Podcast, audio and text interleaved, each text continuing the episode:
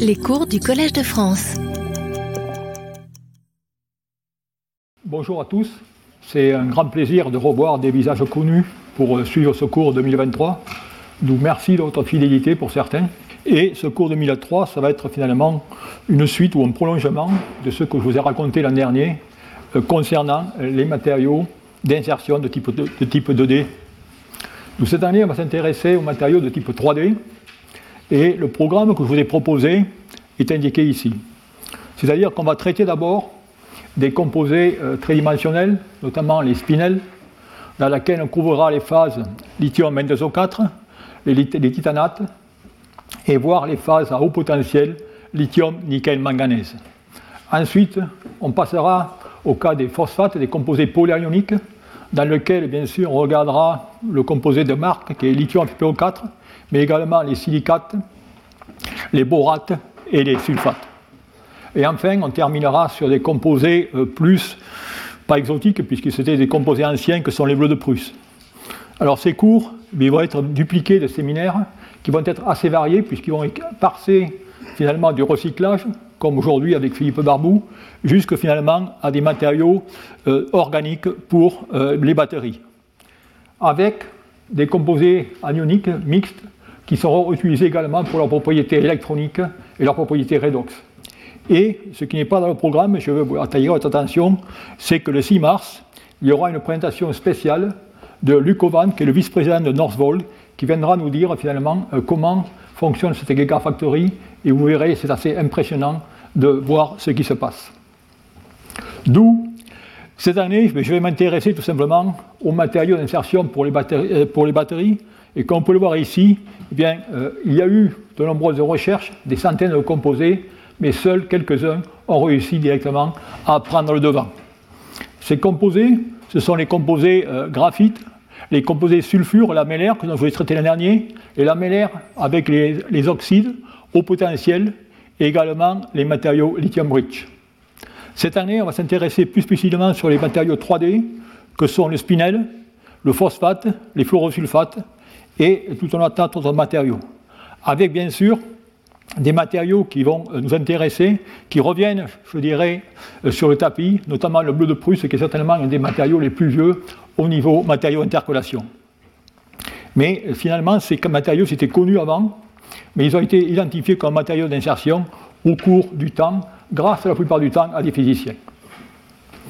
Alors l'an dernier, effectivement, on s'est intéressé à ces matériaux 2D, donc je vous mentionne ici, qui sont les matériaux de pointe, NMC 811, qui est utilisé actuellement dans le véhicule électrique. Également au lithium rich NMC. On a vu également des matériaux lamellaires pour le sodium. Et on avait terminé sur les classes de, disulfure, voire des lithium rich au niveau sulfure. Alors c'est intéressant pourquoi finalement j'avais traité, ou j'avais décidé de traiter ces matériaux l'an dernier. Mais pour la bonne et simple raison, c'est que vous allez voir tout au long de ce cours d'ailleurs, L'utilisation de ces matériaux va dépendre, je dirais, beaucoup du contexte économique, du contexte environnemental et ainsi de suite. Ici, je vous ai représenté finalement le camembert de répartition des différents composés, dont vous avez déjà tous compris, je pense, les abréviations. NCA, c'est tout simplement dopé l'aluminium, NMC, ce qu'on avait parlé l'année dernière, et ainsi de suite. Eh bien, si on regarde, eh bien, à ce jour, 63% des matériaux d'électrodes utilisés dans les batteries à ion lithium sont des matériaux 2D. Et on a tout simplement ici 30% euh, des matériaux tridimensionnels répartis entre lithium, manganèse, oxyde et lithium, ion phosphate. Et eh bien cette situation est en train d'évoluer fortement en raison des évolutions des contextes économiques et des contextes sociétaux, notamment le marché qui va influencer fortement les ressources et les coûts. Et je vais vous illustrer un peu peut-être de façon à anticiper l'exposé de Philippe Barbou sur ce qui se passe à ce niveau. Alors au niveau du marché, effectivement, vous savez qu'aujourd'hui c'est le boom du véhicule électrique, avec plus de 450 modèles et des demandes au niveau des matériaux, au niveau des batteries relativement conséquents, puisqu'on parle dans les années 2040 de 150 millions de véhicules électriques. On parle également d'une très forte progression dans le cas de, euh, quand vous mentionnez ici, des, euh, des, grilles pour le réseau, où on parle de, quantité d'électricité de 1300 gigawattheures et ainsi de suite. Donc tout cela demande une expansion spectaculaire de la production annuelle des batteries. Cette expansion spectaculaire, eh bien, vous savez, vous en entendez parler, ça se réalise grâce aux fameuses gigafactories qui poussent en Europe comme des champignons. Et vous avez ici pas mal, plus de 20 gigafactories, avec notamment deux en France qui sont ACC et Vercor.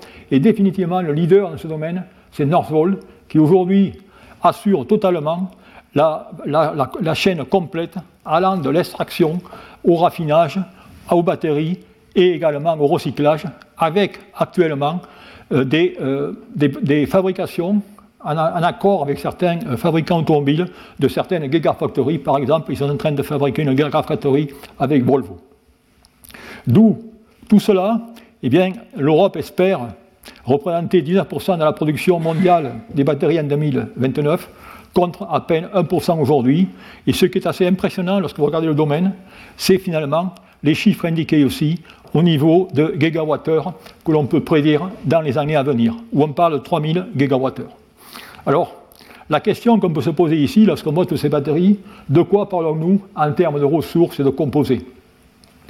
Eh bien, si on regarde finalement la conception d'une batterie, comme indiqué ici, vous voyez ici le camembert de répartition des différentes électrodes, électrolytes. Bon, là, je veux retenir votre attention sur finalement les composés inorganiques que sont le cobalt, le nickel, le manganèse. Eh bien, si maintenant vous prenez en tête les chiffres que je vous ai mentionnés, que je vais remettre ici, voilà les quantités de matériaux d'électrode qu'il va nous falloir ou qu'il va vous falloir dans les années 2030. On est en train de parler de 4 millions de tonnes de matériaux d'électrode positives, que ce soit nickel, cobalt, manganèse, et on verra la répartition par la suite. Et au niveau de lithium métal, on est en train de parler de 280 000 tonnes. Et là, je précise bien, ce lithium métal, si vous prenez sous la forme directement du carbonate, on est en train de passer de 1 million de tonnes.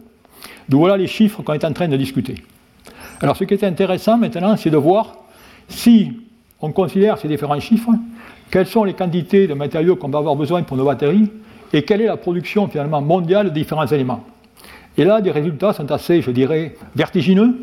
Si je regarde ces graphes, donc je vais quand même passer un peu de temps pour vous expliquer clairement de quoi il s'agit. Vous voyez ici directement, c'est la demande des différents métaux en cobalt, par exemple, au cours des années.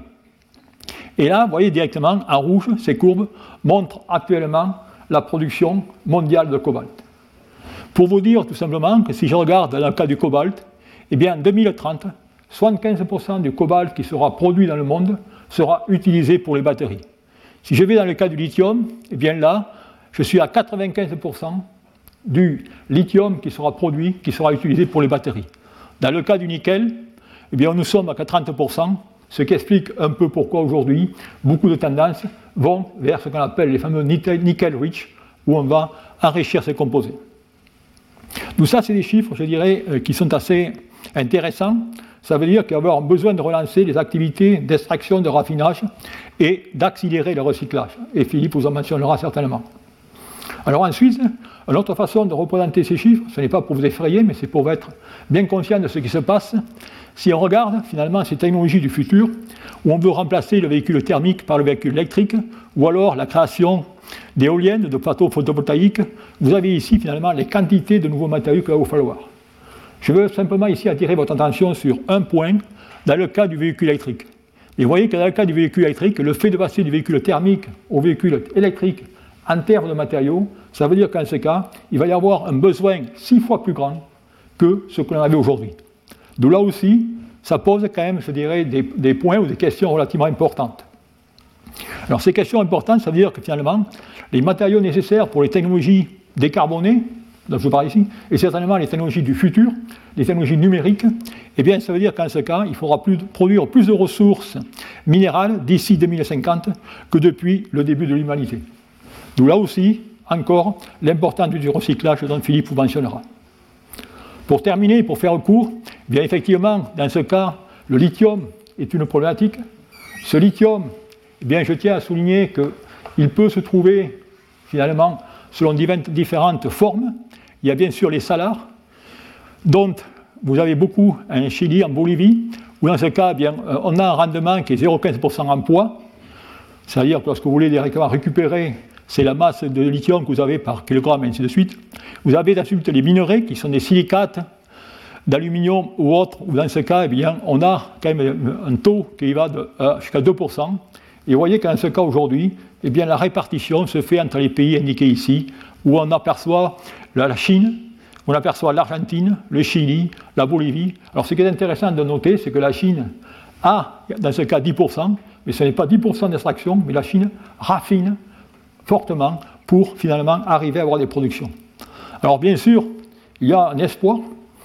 L'espoir, vous en avez tous entendu parler dans les journaux, c'est-à-dire qu'il y a de cela 5 ou 6 mois, ou plus en plus, notamment en Angleterre, où euh, il y a, je dirais, les gisements de Cornouailles qui ont été mentionnés, et récemment en France, dans l'Allier, où il y a eu finalement la euh, détermination, détection des mines de lithium, où on pourrait avoir, je dirais, des quantités relativement importantes pour équiper 700 000 véhicules. Et euh, dans ce cas, eh le Bureau de recherche géologique et minière prétend que ce site de Beauvoir contient plusieurs millions de tonnes de lithium et à exploiter.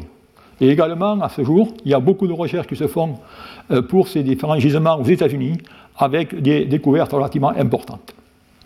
Donc voilà un peu, ce que vous voulez vous raconter sur ces différents matériaux, ces différentes ressources.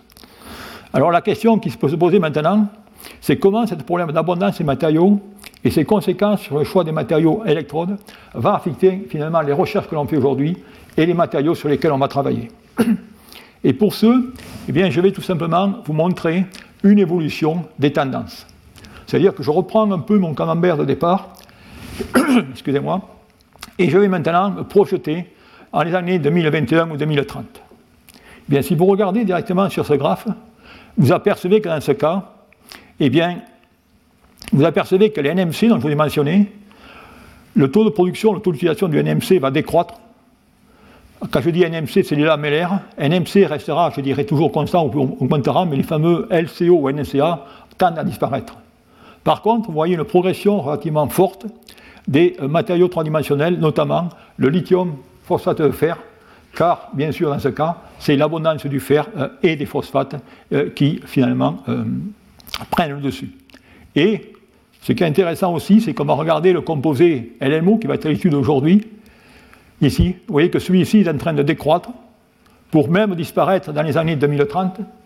Et vous m'allez me demander, mais pourquoi le traiter puisqu'il va disparaître? Et vous allez voir que là aussi, eh il va y avoir des possibilités ou de nouvelles études qui vont se faire pour faire des composites avec d'autres composés pour euh, finalement avoir des matériaux qui ont, dans ce cas, eh bien, euh, des avantages au niveau éco-compatibilité et ainsi de suite.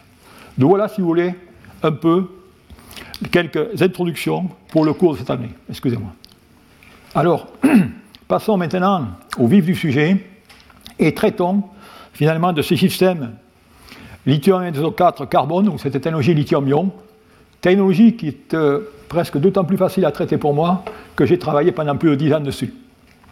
Alors, ce que je vais faire ici, c'est que je vais montrer d'abord ce qu'est cette euh, phase lithium 4, comment celle-ci finalement est arrivée, a été étudiée, quelle est sa problématique, notamment à la dissolution du manganèse, et montrer toutes les approches scientifiques au niveau des matériaux, au niveau de la stoichiométrie en oxygène, de la substitution chimique et l'ingénierie de surface que nous avons directement dû développer pour mettre cela au point. Et enfin, on terminera par les premiers prototypages et voir quel est le marché. Alors bien sûr, quand je parle du MNO2 ou quand je parle du système lithium-manganèse-oxyde, eh bien, il n'y a rien de bien nouveau, mais ce qu'il faut souligner, c'est qu'un système qui est très riche au niveau cristallographie. Très riche, où ici je vous ai mentionné de nombreux composés MNO2, dont certains sont déjà utilisés dans des batteries ou dans des piles, excusez-moi, primaires ou des batteries. Et je dirais le dénominateur commun à toutes ces structures, vous voyez que c'est du MNO2, c'est-à-dire que l'état d'oxydation du manganèse est plus 4.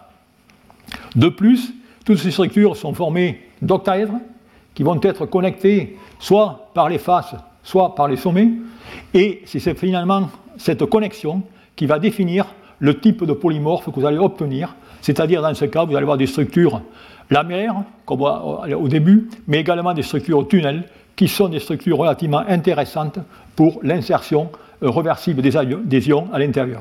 Et certains de ces matériaux ont également été étudiés euh, pour des piles primaires. Notamment le système Zen MNO2, n'est rien d'autre qu'une structure ouverte de ce type, dans laquelle, dans ce cas, on ne va pas y mettre des protons, mais du lithium. Donc voilà ce qu'il y en est au niveau des structures. Maintenant, on peut regarder finalement au niveau de ces euh, matériaux et de leur synthèse. Et là aussi, je pourrais faire, je dirais, une dizaine de transparents pour vous montrer finalement la richesse des synthèses, qui sont des expériences à basse température, où, dans ce cas, on s'aperçoit qu'on peut finalement passer d'un polymorphe à un autre, et ainsi de suite, par des réactions relativement simples, à basse température, associées à la puissance du couple redox Mn3 plus Mn plus 4, et également à la possibilité du manganèse plus 3 de pouvoir se déplacer à l'intérieur du structure. Alors ça, c'est un avantage lorsqu'on va être au niveau de la synthèse, mais ça va être un inconvénient majeur lorsqu'on va regarder le matériau par lui-même en termes d'intercolation. Vous voyez ici, par exemple, dans ce cas, on fait une, attaque acide de la phase roxol lithium 2 MnO3. On peut sortir cette structure alpha MnO2, qui est intéressante pour l'intercalation du lithium, pour des primaires.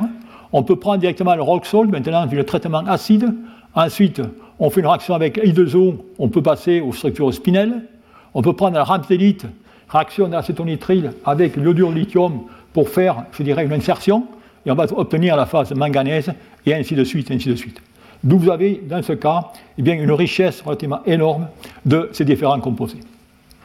Alors, effectivement, ces composés MnO2 ont attiré l'attention il y a de cela plus de 30 ans ou 40 ans pour faire des piles primaires au lithium. En effet, dans le cas du classique MnO2, donc de vos piles alcalines que vous utilisez, les zinc MnO2, vous avez un potentiel de 1,4 volts.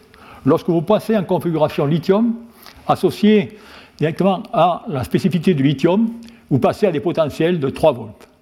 Et vous avez ici directement le comportement de phase que je dénote HEMD, pour les gens qui bien sûr ne sont pas familiers, ça veut dire qu'en ce cas, le MnO2 a été préparé de façon électrochimique, et le H signifie qu'en ce cas, vous avez chauffé le matériau à une température de 200-250 degrés pour euh, retirer l'eau.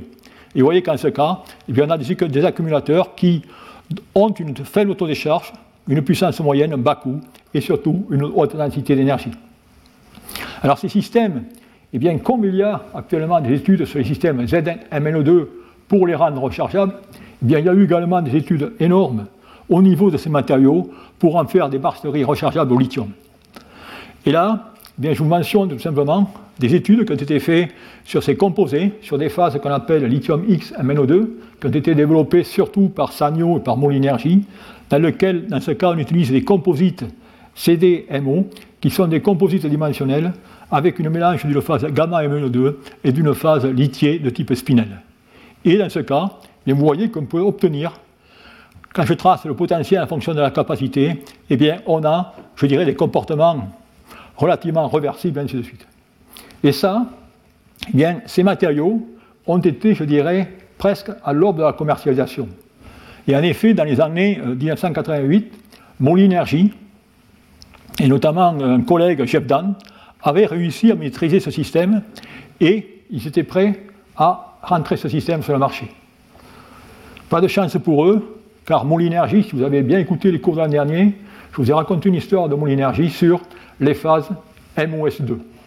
Eh bien, ces batteries MS2 que Molly avait fabriquées, développées, commercialisées, eh bien, ont eu des problèmes de sécurité associés à la croissance dendrite qui a conduit à des explosions. Ce qui fait que là, vous avez une technologie dans laquelle il y a eu 7 à 8 ans de recherche pour arriver à un produit, je dirais, euh, commercialement ben, viable, théoriquement, mais pour des problèmes de sécurité, eh bien, cette technologie n'a jamais, pu voir le marché. Nous voilà finalement quelques bases ou quelques généralités sur ces fameux oxydes de manganèse qui ont fait des études considérables. Alors, en avançant, eh bien, on arrive maintenant à cette fameuse phase spinelle, lithium Mn2O4. Et comme il est de coutume, dans tous les matériaux d'électrode, eh bien, tous ces matériaux d'électrode ont tout d'abord attiré l'attention des physiciens. Notamment Godinov et ainsi de suite ont dès les années 1958, regardez ces matériaux pour les transitions magnétiques ferro-antiferro et ainsi de suite. Mais c'est seulement en 1981 qu'un chimiste américain, James Hunter, eh bien, s'est aperçu que s'il prenait la spinelle lithium 4 il s'y faisait une attaque acide avec H2OS4, eh bien, dans ce cas, ce qui se passait, c'est qu'il y avait une dissolution ou un retrait de lithium 2O plus MNO, espèce qui était soluble dans les milieux aqueux, et il obtenait ainsi une phase de type lambda MNO2. Et là aussi, ce mécanisme engendrait une réaction de dismutation, c'est-à-dire que vous avez deux manganèse plus 3 qui va vous donner du manganèse plus 2, plus du manganèse plus 4, et le manganèse plus 2 passe en solution, et bien sûr l'efficacité ne dépasse pas les 75%. D'où, si on regarde ces phases, eh bien on s'aperçoit maintenant que je vous ai remis ici la courbe de lithiation de MD. Vous voyez que cette phase, maintenant lambda MNO2, lorsqu'il a tenté de mettre du lithium, eh bien on s'aperçoit que dans ce cas, il y a un début de réactivité, une réduction qui commence aux alentours de 4 volts et qui va se terminer aux alentours de 1 volt. Ce travail, je dirais, a été, euh, je dirais, euh, pionnier dans le domaine, avec quand même quelques années pour que finalement les scientifiques suivent ces recherches. Et les premiers travaux là-dessus proviennent une fois de plus de John Godinoff, qui finalement a introduit à la communauté scientifique tous les matériaux d'électrode. Vous voyez ici la phrase qu'il cite directement dans son premier papier Lithium may be cycled in and out of the spinel Mn2O4 dans la structure spinelle. Et vous avez ici finalement la courbe électrochimique qui commence à vous ressembler à la courbe électrochimique dont vous connaissez bien, avec un plateau aux alentours de 4 volts et un autre plateau aux alentours de 3 volts. Donc voilà. Et la question finalement, c'est pourquoi ce matériau était-il intéressant? Alors il était intéressant, eh bien il suffit de comparer finalement à l'époque, et là on est en train de remonter, regardez, dans les années 1984 et 1985, ça fait quand même quelques années, et on s'aperçoit qu'à l'époque, eh on avait en compétition avec LiCO2 et lithium NiO2. Et à l'époque, eh bien, euh, ces matériaux avaient une capacité qui était limitée à ce cercle que j'ai mis ici. Ce n'est qu'après, avec l'amélioration au niveau chimique, que l'on a pu obtenir ou l'on a pu retirer davantage de lithium et avoir des capacités supérieures. C'est pour ça qu'à l'époque, eh bien, vous voyez qu'il y avait un intérêt à travailler sur lithium N2O4, car on avait des capacités certainement plus faibles, certes plus faibles, mais grâce au potentiel plus élevé, la densité d'énergie eh bien, était euh, plus importante. Et les avantages, eh bien, c'était bien sûr le bas coût, les avantages au niveau environnement, malgré une capacité faible, et on va voir par la suite une chimie relativement complexe. D'où c'est quoi exactement, d'un point de vue structural, cette phase spinelle? Et ici, je vous représente la phase spinelle cubique selon la direction moins 1, 1, 0, comme indiqué ici. Et ce qu'il y a de spécifique à cette phase spinelle, c'est comme mentionné sur ce transparent ou sur cette photo, c'est qu'il y a un réseau de tétraèdres et d'octaèdres qui partagent des faces pour la diffusion du lithium, mais également, si vous regardez ici les différentes euh, couches d'oxygène, eh vous avez du manganèse qui va occuper 75% des couches alternées et 25%, vous voyez ici, des couches ou des oxygènes adjacents. Et maintenant, un point qui est important, c'est finalement le lithium, c'est-à-dire ces sphères jaunes, où est-ce qu'elles vont aller se loger dans cette structure? Eh cette structure, il va y avoir différents types de sites. Il va y avoir les sites octaédriques 16D, dans lesquels le manganèse bien, va résider. Vous allez avoir les sites tétraédriques 8A, dans lesquels les atomes jaunes de lithium vont être là. Et vous allez avoir des sites vacants octaédriques euh, 16 C qu'on appelle, qui vont également être là pour accueillir au cas où des atomes de lithium. Et bien sûr, comme vous pouvez le voir ici, vous avez dans ce cas une migration des atomes de lithium ou des ions lithium le long des canaux 1, 1, 0, comme indiqué ici. Alors, ce qui est intéressant, c'est que la structure des synthèses de ce composé, qui a priori relativement simple, vous allez voir, va se révéler, je dirais, relativement complexe, car il peut y avoir différents polymorphes ou différentes structures avec des structures spinelles directes ou des structures spinelles inverses. Ces, oxydes ont été étudiés aussi fortement, je vous ai mentionné, pour les propriétés magnétiques, mais ces propriétés magnétiques se sont déjà révélées être très dépendantes sur les températures de recueil des matériaux, sur les, les trempes ou les refroidissements, même sur la nature des atmosphères réductrices ou oxydantes. Au niveau électrochimie, eh bien, là aussi, vous avez vu, je vous ai mentionné qu'il y a un potentiel d'oxydation qui est aux alentours de 4 volts, c'est-à-dire qui dans ce cas va être très oxydant. Il va y avoir des problématiques d'effet entellaire, on y reviendra par la suite, et également une solubilité des ions manganèse qui va être vraiment notre cauchemar. Alors, on peut regarder à ces structures, et effectivement, lorsque vous faites la synthèse, si vous êtes un master, si vous faites des études X-ray, vous apercevrez directement que les X-rays sont toujours les mêmes. Est-ce que ça veut dire que finalement le matériau final est le même d'un point de vue électrochimique? La réponse va être non. Voilà la fameuse courbe électrochimique de lithium NO4, dans ce cas, eh bien, vous avez une réduction de lambda MnO2 en lithium NO4 et ensuite une réduction aux alentours de 2,8-2,9 volts qui va directement conduire à la phase lithium 2 MnO4, Mn2O4, excusez-moi, qui va être une phase tétragonale. Et ce qui est intéressant, et d'ailleurs ce que j'ai appris en, euh, fabriquant ce cours, c'est qu'il y a un groupe de recherche qui, à ma surprise, a réussi à insérer davantage de lithium que lithium 2 Mn2O4. ils ont obtenu une phase lithium 4 Mn2O4 qui, dans ce cas, a raison de la quantité importante de lithium, bien la structure par elle-même ne peut plus tenir, il va y avoir un cisaillement, et ils obtiennent un composé lamellaire qui prétendent qu'ils peuvent directement reoxyder avec le brome pour reformer le spinel lithium NZO4. Je n'ai trouvé qu'un papier sur cette étude, c'est euh, relativement intéressant et ça vaudra le coup, je pense, d'être vérifié si c'est vraiment les structures qui euh, prétendent et ainsi de suite. Alors si on regarde effectivement ces composés, lorsque vous faites les X-rays, vous avez toujours des structures à peu près identiques, et lorsqu'on regarde les propriétés électrochimiques, eh bien on s'aperçoit finalement que vous avez toute une panoplie de résultats avec des courbes électrochimiques qui vont tout simplement changer selon les temps de chauffage et ainsi de suite. D'où par conséquent, eh bien, la problématique ici, c'est que les performances de ce matériau vont dépendre étroitement des propriétés de synthèse. Et de plus, une problématique qu'on avait, c'est qu'à l'époque, lorsqu'on a fait ces matériaux, eh on n'avait aucun électrolyte qui pouvait opérer à des potentiels au-dessus de 4 ou 4,2 volts. Et je vous mentionnerai pourquoi ça, ça a été important. Alors bien sûr, la question qui se posait, c'est que finalement, dans le cas de ces composés, on a deux plateaux, et lequel utiliser pour les batteries à ion lithium. Alors pour ce faire, et comment ces plateaux vont changer en fonction des synthèses? Pour ce faire, je vais prendre tout simplement ici des travaux dont je pense Philippe Barbou va se rappeler fortement, car c'est lui qui les a conduits. C'est tout simplement des, synthèses de lithium NO4 par des méthodes Solgel, si on peut appeler Solgel solution plus température, dans ce cas, température moyenne, où il avait pris dans ce cas l'acétate manganèse qu'il avait fait euh, réagir avec l'hydroxyde de lithium et l'oxyde d'ammoniac, et dans un rapport 0,5.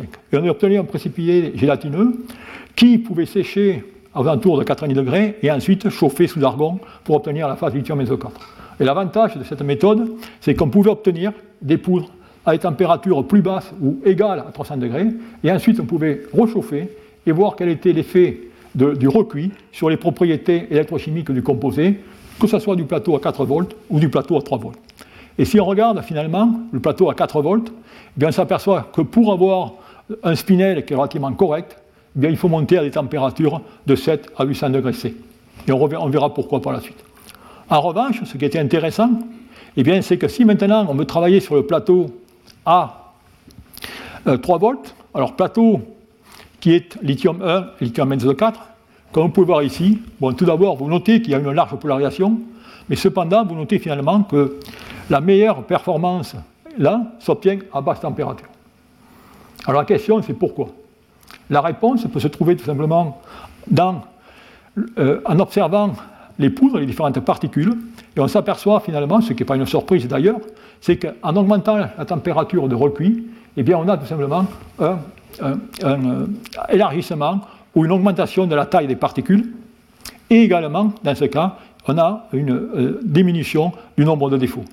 Ce qui fait que cela veut dire que pour obtenir un composé qui fonctionne correctement au niveau des batteries, eh bien, il vaut mieux travailler sur ce plateau à 4 volts et travailler à des, températures de 800 degrés C. Et c'est la raison pour laquelle, à partir de maintenant, c'est la seule partie de la courbe que je vais tout simplement essayer de travailler, de vous montrer ce qui se passe. D'où la, performance au premier plateau est d'autant plus médiocre que les températures de synthèse sont bien sûr faibles, d'où vous prenez l'inverse et on va travailler avec des hautes températures. D'où la question maintenant qu'on a, c'est voilà ces résultats et que faire avec tout cela et comment améliorer ce matériau.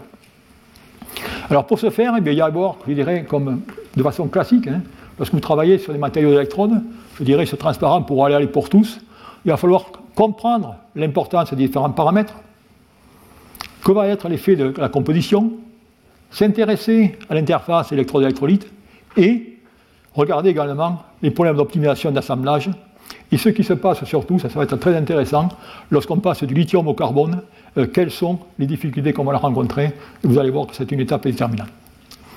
Alors, pour revenir au point de départ, eh bien, je vais commencer ici par l'aspect électrolyte interface.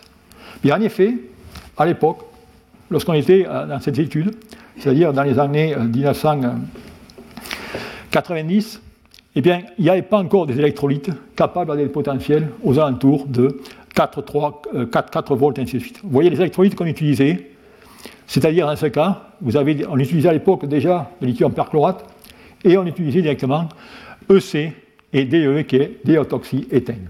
Et vous voyez que ce composé, le mur de potentiel, était aux alentours de 4,2, 4,3 volts. Et c'est là qu'il a fallu, je dirais, dessiner de nouveaux électrolytes, trouver de nouvelles compositions, de nouvelles formulations pour, euh, je dirais, combattre ce problème. Et c'est sur des considérations de constante diélectrique, également des calculs théoriques, des notions de polarisation, de nombre d'honneurs, que finalement nous sommes arrivés à proposer cet électrolyte EC, DMC, lithium PF6. Et c'est un électrolyte qui est stable jusqu'à 4,8 volts. Bon, DMC, c'est déméthylcarbonate, éthylène-carbonate et l'hexafluorure de lithium, avec des conductivités intéressantes. Et ça, je dirais, ça a vraiment donné un coup d'air à la communauté, car à partir de ce jour-là, je dirais, c'était finalement le bon électrolyte, et c'est un électrolyte qui est vendu encore aujourd'hui euh, par BASF sous la marque LP30. Et c'est la première fois qu'il était rapporté qu'il fallait finalement un mélange de carbonate cyclique et acyclique pour avoir des comportements euh, très intéressants à haute température. Donc voilà, si vous voulez, ce qui nous a permis finalement d'avancer sur ce sujet et de comprendre plus les problèmes ou la problématique des matériaux associés à lithium Mn2O4. Cela étant fait, eh bien, il a fallu revenir sur la synthèse, la compréhension de ces systèmes. Et là, on va revenir sur un système purement de chimie du solide, où on va directement regarder le diagramme de phase.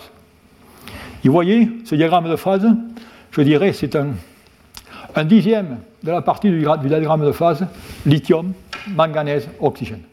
Vous voyez la complexité de ce diagramme de phase, en raison de la multitude de phases qu'il y a, qui sont soit de structure spinelle ou autre, structure lamellaire ici, et ainsi de suite. Et pour vous simplifier la tâche aujourd'hui, je ne vais bien sûr pas aller en toutes ces phases, mais je vais tout simplement m'intéresser à ce triangle que j'ai coloré en vert. Et on va s'amuser à se déplacer sur différents axes.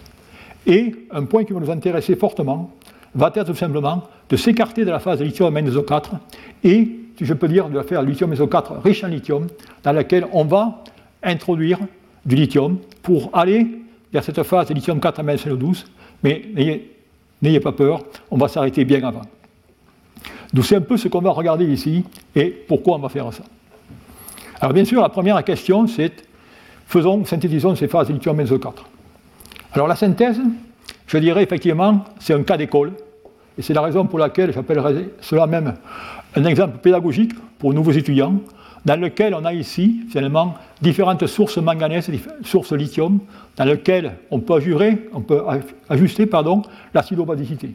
Et la réaction se passe tout simplement, comme indiqué ici, avec soit en solution, on peut mélanger les précurseurs en solution, ou alors tout simplement broyer les précurseurs, ou tout simplement broyer dans un mortier.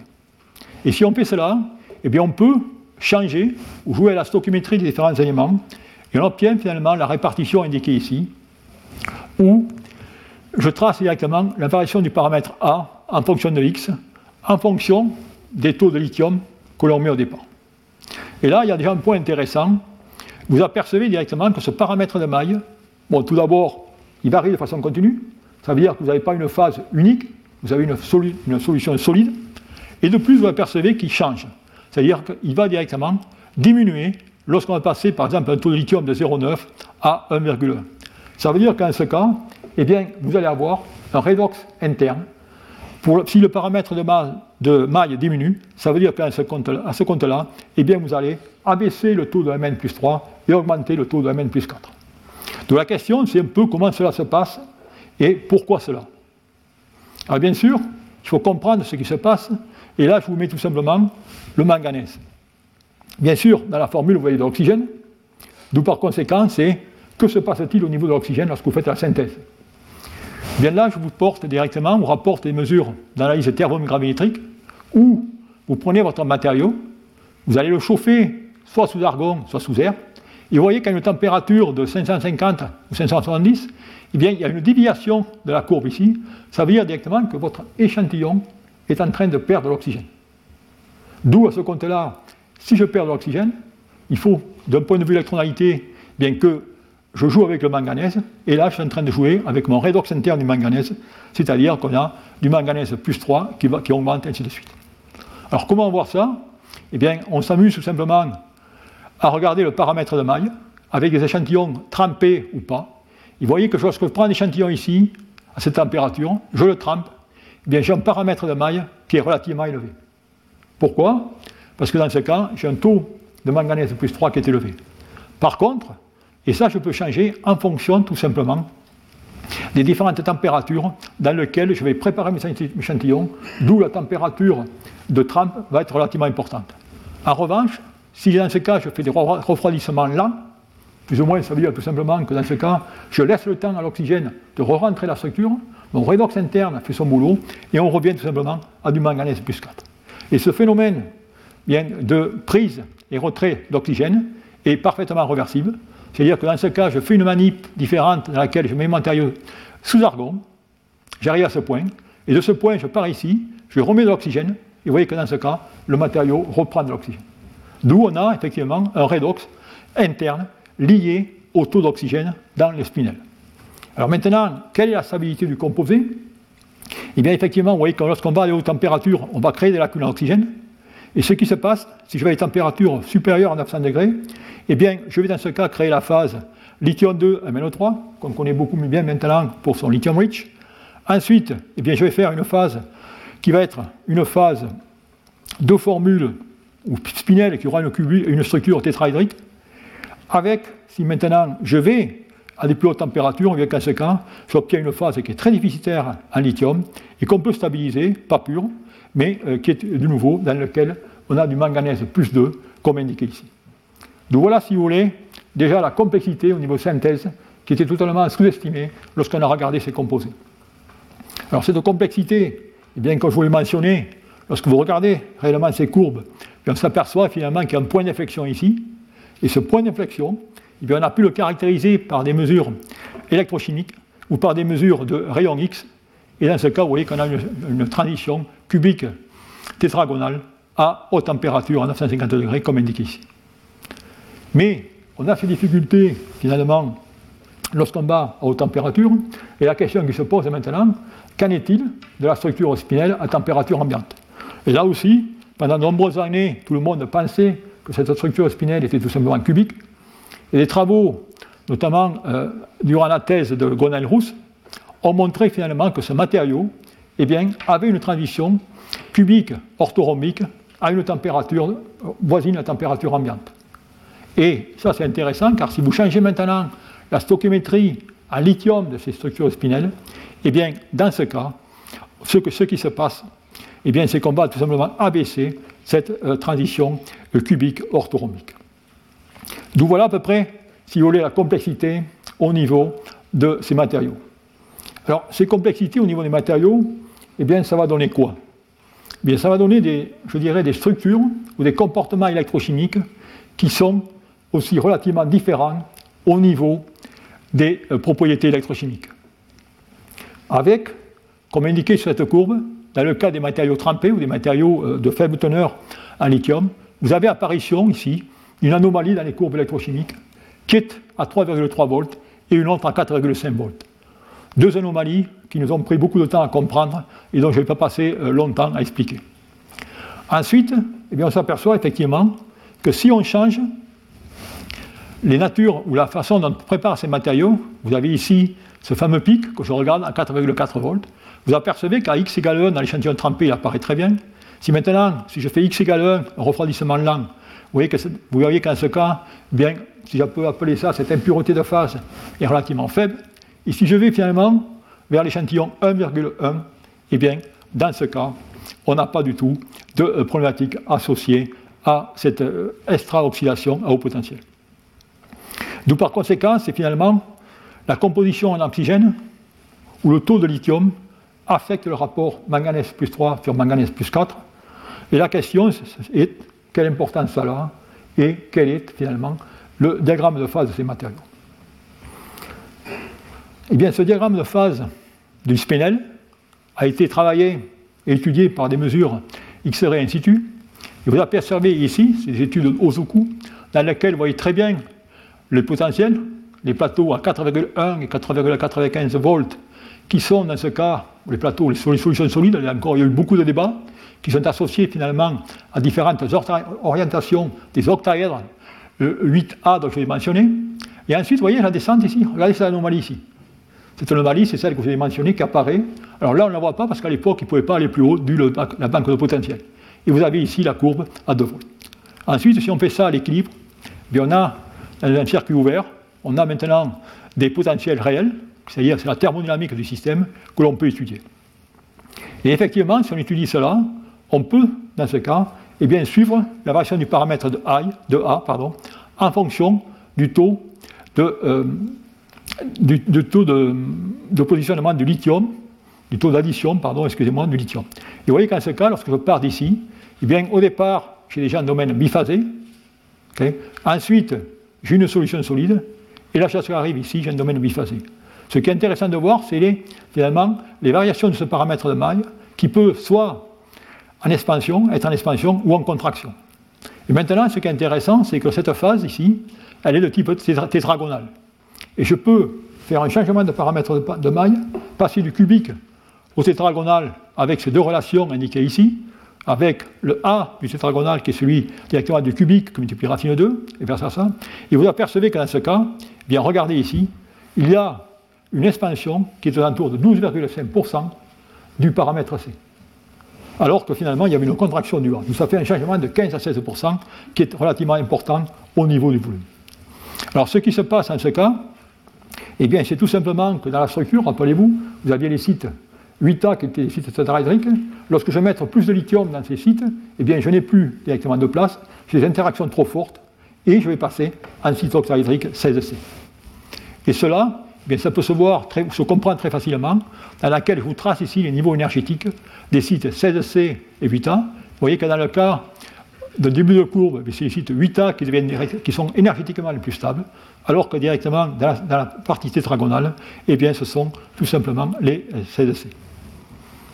Et finalement, ce qui s'est passé ici, on a pu également, lors de cette étude, mais surtout couplé à des mesures de microscopie électronique et des études de neutrons, montrer que cette fameuse anomalie ici était tout simplement liée à une, double, à une phase double diagonale d'un empilement AB, AC, ainsi de suite.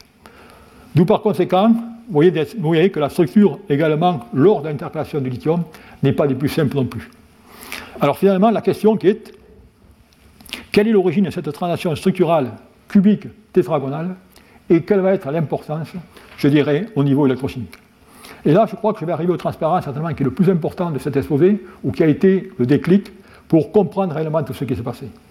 Rappelez-vous, je vous ai dit qu'en ce cas, eh bien, le manganèse plus 3 était un ion yantellaire. Un ion yantellaire, pour ceux qui ont fait de la chimie du solide, c'est tout simplement un ion dans lequel on peut représenter par la configuration électronique ici. Vous avez les orbitales T2G et vous avez les orbitales EG, qui dans le cas d'une symétrie octaédrique sont les orbitales qui vont pointer vers les ligands. Et qu'est-ce qui se passe? Manganèse plus 3, vous avez une occupation inégale de ces orbitales EG. Et eh bien ça, ça va lever l'instabilité, ça va créer une distorsion, et c'est la distorsion que vous voyez ici, indiquée ici. Et cette distorsion, eh bien, c'est ce qui va être responsable pour la tradition cubique tétragonale lors du cyclage, et qui va être responsable pour le broyage électrochimique du matériau, et qui est responsable pour les pertes de performance au niveau euh, cyclage de ce matériau. Donc la question, finalement, c'est, connaissant ce problème, eh bien, comment on va pouvoir y remédier? Eh bien, euh, je vous ai dit tout simplement que dans ce cas, c'est dû au fait qu'on a l'effet Yanteller. Et cet effet Yanteller se produit exactement lorsque la valence moyenne du manganèse est de 3,5. D'où, ça veut dire qu'en ce cas, si on veut se défaire de cela, il va falloir s'écarter de cette, moyenne de la valence moyenne du manganèse. Et pour ce faire, on a deux, deux possibilités. La première possibilité, eh bien, tout simplement, c'est dans ce cas de mettre davantage de lithium, c'est-à-dire que je vais mettre du lithium dans mes sites octaédriques CSD, dont je l'ai mentionné, qui sont directement dans les sites du manganèse, hein, et, ou alors je fais une substitution par des bivalents zinc-manganèse. Et on va voir directement ce qui se passe. Et lorsque on fait cela, eh bien, automatiquement, on va modifier euh, cette euh, moyenne de l'état d'oxydation du manganèse. Bien, vous avez ici la, répercussion directe sur les propriétés électrochimiques. Vous voyez ici un composé dans lequel j'ai fait lithium 1,0 Mn en 95, excusez-moi, ici je voulais avoir Mn2 au 4. Et vous voyez ici le composé dans lequel je vais ajouter directement du lithium dans l'issue du manganèse. Vous voyez que dans ce cas, eh j'ai une tenue en capacité qui est euh, parfaite à 25 degrés, voire 50 degrés. Et si effectivement, si je regarde maintenant les résultats au point de vue électrochimique, je m'aperçois finalement que les tenues, les tenues en capacité sont nettement meilleures à, pour les composés qui sont riches en lithium, c'est-à-dire dans lequel on a tout simplement un taux de manganèse plus 3 plus important. Alors pour vous faire comprendre réellement ce jeu de calcul, bien c'est relativement simple. Je prendre tout simplement un composé dans lequel je prépare avec lithium 1,05. Ça veut dire qu'en ce cas, eh bien, j'ai une valence moyenne du manganèse qui soit à 3,56. Ça veut dire que lorsque je vais descendre ma courbe, j'ai encore du temps. Et ce qui veut dire que finalement, lorsque je prends cette composition, ma transition Yanteller va être tout simplement repoussée à x égale 0,012, 0,07 plus 0,5. D'où on a une zone tampon qui va nous permettre finalement de cycler ces composés sans jamais voir cette transition Yanteller. Ensuite, si on regarde cette courbe, eh ce qui est intéressant, c'est de voir que, vous voyez, ici j'ai une courbe qui se termine pas de façon euh, abrupte, alors que ça le fait ici. Pour la bonne et simple raison, c'est que maintenant, lorsque je mets mon lithium dans les sites du manganèse SSD, eh bien, dans ce cas, je n'arrive pas à les déloger, et c'est la raison pour laquelle j'ai un indicateur de fin de charge intégré dans le matériau qui montre que le potentiel euh, croît directement. Donc voilà, si vous voulez, ce qu'on a pu faire sur ces matériaux et voir au niveau des électrodes et des électrolytes. Donc maintenant, ayant compris cela, ayant trouvé un électrolyte, on était en mesure finalement de commencer à assembler des cellules complètes et de voir ce qui se passait. Et là aussi, rien de bien surprenant, du moins pour les gens du laboratoire, ou dans ce cas, qu'est-ce qu'on a fait? On a fait une cellule de trois électrodes pour arriver à balancer le poids de la positive et le poids de la négative et faire en sorte qu'aucune électrode ne passe le potentiel du lithium de façon à avoir du, lithium, euh, du dépôt de lithium. Et grâce à cela, on a pu déterminer finalement le rapport entre électrode positive et électrode négative, rapport qui est 2,1, et voilà directement la courbe électrochimique dont je vous mentionne ici euh, les euh, caractéristiques. Alors cette courbe électrochimique est intéressante, cependant, vous pouvez noter qu'il y a quand même une réversibilité relativement conséquente entre le premier et le deuxième cycle. Et la question, une fois de plus, c'est comment on peut, je dirais, euh, compenser ou se défaire de cette irréversibilité. Alors pour ce faire, bien là aussi, c'était à l'époque, je dirais, à une niveau assez novatrice, grâce à ce fameux matériau lithium 4 qui présente une courbe potentielle relativement intéressante. En effet, on est en train d'utiliser le premier plateau. Par contre, ce plateau ici, c'est tout simplement un réservoir de lithium. Et l'astuce a été de voir, eh bien, on va tout simplement lithier cette phase, 1 plus X, et avoir un taux de lithium nécessaire pour compenser l'irréversibilité lors de la première charge. Alors pour ce faire, eh bien, bien sûr, il fallait trouver des méthodes de synthèse relativement faciles, et ce qu'on a fait, c'est qu'on a tout simplement essayé de lithier cette spinelle avec de l'iodure de lithium. Et cela, c'est tout simplement basé sur le fait que si vous prenez le cyclothermogramme, vous faites directement euh, l'oxydation de l'iodure I- en I2, eh bien vous avez, ça, se fait selon deux réactions, indiquées ici, dont les potentiels sont à 3 volts et 3,7 volts. Et vous notez dans ce cas que la réduction de lithium à 4 se fait à 3 volts. D'où l'idée, tout simplement, a été d'utiliser dans ce cas l'iodure de lithium comme réducteur de la phase lithium N2O4 pour faire les composés lithium plus X. Et cela peut se faire en regardant tout simplement l'équation de Nernst et en ajustant, alors bien sûr, la température. Dans ce cas, on a fait ça dans la citronitrile à reflux, c'est-à-dire à 82 degrés C, ce qui fait qu'on modifie le potentiel. Et ensuite, ayant déterminé la quantité de Mn2O4 ou de lithium N2O4 plus le volume en citronitrile, il suffit d'ajuster les quantités de l'iodure lithium pour préparer les matériaux selon différents X. D'où voilà, si vous voulez, ce qu'on a fait à ce sujet. Alors, ayant fait cela, eh bien, on peut utiliser ces poudres. Et vous voyez ici, finalement, la valeur, comment ce concept fonctionne.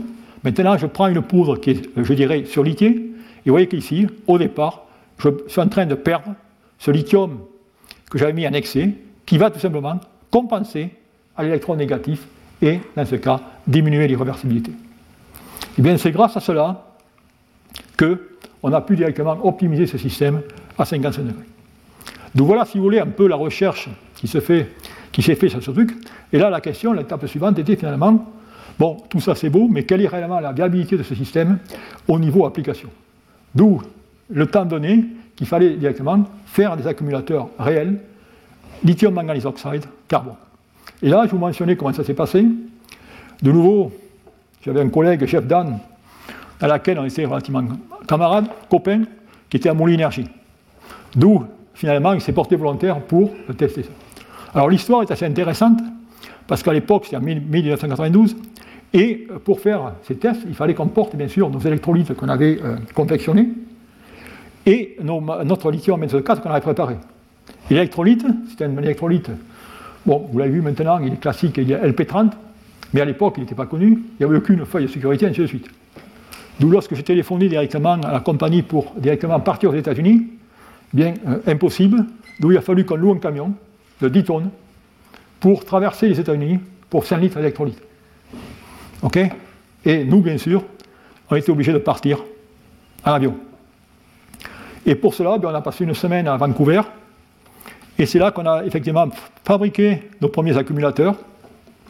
Et, on a montré finalement qu'au niveau, eh bien, euh, tous les aspects sécurité, eh bien, on passait tous les tests. Au niveau des performances, eh bien, euh, les performances étaient aux alentours de 120 Wh par kilo, comparé à 150 Wh par kilogramme à l'époque qu'on pouvait avoir sur lithium CO2.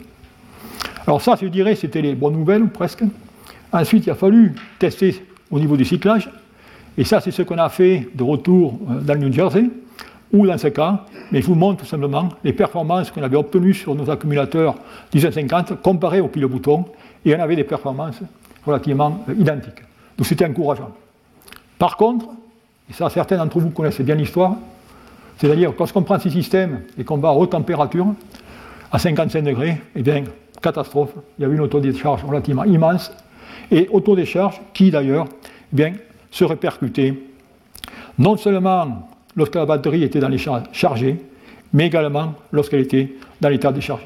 Et ça, c'était totalement inusuel, car généralement ces autodécharges arrivent lorsque euh, nos accumulateurs sont à l'état chargé. D'où, là, une fois de plus, eh bien, il a fallu tout simplement comprendre, revenir au fondamental et comprendre quelle était la problématique, qu'est-ce qui se passait.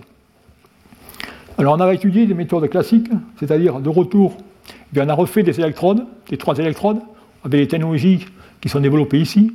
Et dans ce cas, vous voyez directement une trois électrodes dans laquelle on a, on, va tout simplement collecter le potentiel de la positive, collecter le potentiel négatif lors du premier cycle, et on va faire directement après plusieurs cycles.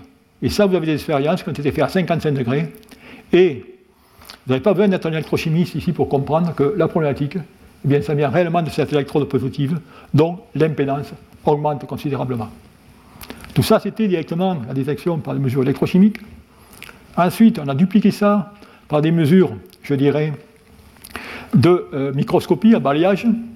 Vous avez ici deux photos dans lesquelles vous avez, dans ce cas, une cellule avant cyclage une cellule après 50 cycles. Et vous voyez, dans ce cas, si on fait tout simplement un mapping au niveau IDAX, c'est-à-dire pour connaître la concentration ou les différents éléments, vous apercevez qu'en ce cas, il y a une migration, je dirais, considérable du manganèse de l'électrode positive à l'électrode négative, et cela associé à la dissolution. D'où cette dissolution eh bien, il a fallu la, quantifier, savoir comment ça s'est passé, et ce que nous avons fait ici, des mesures, je dirais, relativement classiques encore dans le domaine, c'est-à-dire on a pris, tout simplement des poudres de lithium benzo 4 qu'on a mis à tremper dans des électrolytes à 55-60 degrés, et vous voyez qu'en ce cas, eh bien, on a effectivement des pertes de manganèse euh, relativement conséquentes à 55 degrés. Bon, qui sont moindres à 25 degrés, bien sûr, euh, car la dissolution est un problème cinétique. Et ce qui est intéressant, intéressant euh, pour les recherches, effectivement, c'est que cette dissolution du manganèse était associée à une quantité de, la formation d'une quantité de fluor qui augmentait au fur et à mesure qu'on augmentait la dissolution du manganèse. Et pour caractériser ça encore mieux, pour vous donner une évidence de cette dissolution, eh on a pris simplement des particules. Et vous voyez qu'en ce cas, on voit très bien toutes les piqûres, je dirais, de corrosion associées finalement à cette dissolution du manganèse et cette réaction euh, générée par l'acide fluorique. Donc voilà, si vous voulez, la problématique identifiée, d'où, toujours pareil, le jeu de ping-pong entre identifier le problème et apporter une solution, d'où la question, c'était finalement, maintenant, eh bien, comment lutter contre cette dissolution exacerbée du manganèse au sein du spinel, qui était fonction de la température de synthèse, fonction de la surface, de la morphologie des poutres, et ainsi de suite. Eh bien, pour, je dirais, s'attaquer à tout cela, eh bien, on va agir une fois de plus au niveau de l'interface électrode-électrolyte. On va agir au niveau de la composition, de la morphologie du spinel. Et on va également agir au niveau des électrolytes ou, dans ce cas, eh bien, on avait tout simplement ajouté des électrolytes pour, je dirais, stabiliser l'électrolyte contre l'acidification, je dirais, du milieu. Bon, c'est un point dont je ne veux pas vous mentionner aujourd'hui, mais je vais plutôt tout simplement vous montrer ce qu'on a fait au niveau de l'interface et au niveau de la composition, si j'en ai le temps. Alors, au niveau de l'interface, eh bien, là aussi, on a tout simplement considéré de développer des approches d'enrobage. C'est-à-dire l'approche classique, vous avez votre cœur des particules dans lequel vous avez les réactions redox, et en surface, vous avez des réactions catalytiques qui vont intégrer ou générer la décomposition d'électrolytes.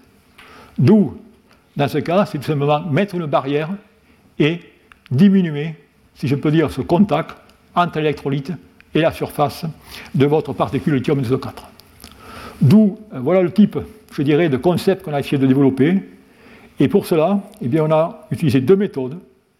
L'une a été tout simplement de faire des traitements à température ambiante avec des, euh, molécules telles que l'acétylacétone, qui ont un pouvoir chélatant et qui vont aller directement chélater les manganèses à la surface du lithium SO4. Et la deuxième méthode a été utilisée plutôt dans ce cas un verre recouvrant en utilisant directement du P2O3. Donc ce sont finalement ces euh, méthodes que l'on a euh, tout simplement développées. D'où euh, matériaux, la solution s'est faite à température ambiante. Ensuite, on a fait un, chauffage qui a généré, je dirais, des couches protectrices. Alors la question, c'est comment, finalement, savoir que ces traitements ont un effet sur cette surface des particules. Eh bien, pour répondre à cela, on a fait tout simplement mesurer l'activité catalytique de ces surfaces. Et cette activité catalytique de ces surfaces, on les a mesurées en faisant tout simplement la conversion CO, CO2. Et on s'aperçoit que cette conversion CO, CO2 sur le matériau pristine, le spinel, non traité, est relativement importante lorsque vous avez, vous avez les unités ici. Par contre, lorsqu'on regarde maintenant ce qui se passe sur ces matériaux traités dans l'acétylacétone 3 heures ou 5 heures, ou même en présence de B2O3, eh bien, on s'aperçoit qu'en ce compte-là, on, a une perte considérable de ces sites actifs, de ces sites catalytiques. Ça veut dire que théoriquement, on a figé ces sites catalytiques et on devrait avoir meilleur comportement lors des performances à plus haute température. Et effectivement, c'est ce qu'on a obtenu. Vous avez ici, pareil, des, expériences, comme je l'ai mentionné auparavant, dans lesquelles on a fait toujours pareil des mesures à 55 degrés sur des matériaux qui avaient été non traités, traités avec B2O3 ou avec acétylacétone. Et vous avez ici, après des stands de stockage de plusieurs semaines, de différentes couleurs, jusqu'à 4 semaines. Et vous apercevez qu'en ce cas, eh bien, effectivement, les matériaux qui ont été enrobés eh bien, sont ceux qui se comportent le mieux. Et on a pu montrer cela par des tenues en cyclage à 55 degrés, comme indiqué ici. Et là aussi, je dirais à l'époque, ces genres d'approche, de nouveau, on est dans les années 95-97, c'était relativement nouveau dans le, dans, le, dans le, traitement des matériaux d'électrode, où bien sûr, lorsqu'on fait ces, ces genres d'expériences, il faut quand même maîtriser l'épaisseur de l'enrobage pour s'assurer qu'on ne va pas augmenter l'impédance de la cellule. Et euh, ensuite, eh c'est tout ça des travaux qui ont été relativement poursuivis avec de nombreux groupes qui ont euh, finalement euh, développé ces méthodes d'enrobage et qui aujourd'hui, je dirais, sont relativement importantes. Donc voilà, si vous voulez, ce qu'on a fait au niveau de l'ingénierie de surface. Ensuite, j'en terminerai sur cet exemple. Eh bien, on a essayé de jouer sur la morphologie des poudres. Alors, pour jouer sur la morphologie des poudres, eh bien là, on est revenu sur la synthèse et essayer de voir directement comment on pouvait fabriquer euh, du spinel à morphologie contrôlée. Donc, pour ce faire, eh bien, on a utilisé une méthode de synthèse en deux étapes la première étape, comme, indiqué ici, a consisté finalement à synthétiser deux précurseurs organométalliques du manganèse et du lithium par réaction de EMD, electrochemically made MnO2, avec de l'éthylène glycol. On peut dans ce cas ajouter de l'hydroxyde de lithium euh, pour augmenter le caractère réducteur et, également avec LiOH glycol. Ensuite, Ensuite, eh on fait réagir tout simplement ces deux précurseurs, comme indiqué ici, en température. Et vous voyez qu'en ce cas, eh on préserve, il y a un effet mémoire, où on va préserver la morphologie des plaquettes euh, des, de glycolate de manganèse. Et dans ce cas, on obtient des surfaces spécifiques qui sont relativement faibles. Par contre, on a une porosité relativement élevée qui permet d'obtenir des matériaux en puissance. Et de plus, ce genre de synthèse est relativement rapide, ne prend qu'un jour, par rapport aux synthèses qu'on a développées dans des euh, flux de euh, lithium fluorure, comme indiqué ici, dans laquelle vous avez une euh, répartie des particules dont vous voyez finalement les aspects cubiques relativement importants. Et cela, eh bien, tout simplement, ça a permis d'obtenir également des performances intéressantes sur le spinel, avec ce qui était le plus intéressant ici. Vous voyez qu'en ce cas, on a réduit considérablement la capacité irréversible du premier cycle. Ensuite, vous avez les performances à 55 degrés, et vous voyez qu'en ce cas, on ne gagne quand même pas énormément euh, par rapport à notre matériau optimisé dans lequel on avait ajusté le taux de lithium. Et ainsi de suite à 55 degrés. Donc ça, ça a été, je dirais, une première étape euh, pour préparer ces euh, spinels, pas de forme cubique, mais de forme, je dirais, plaquette.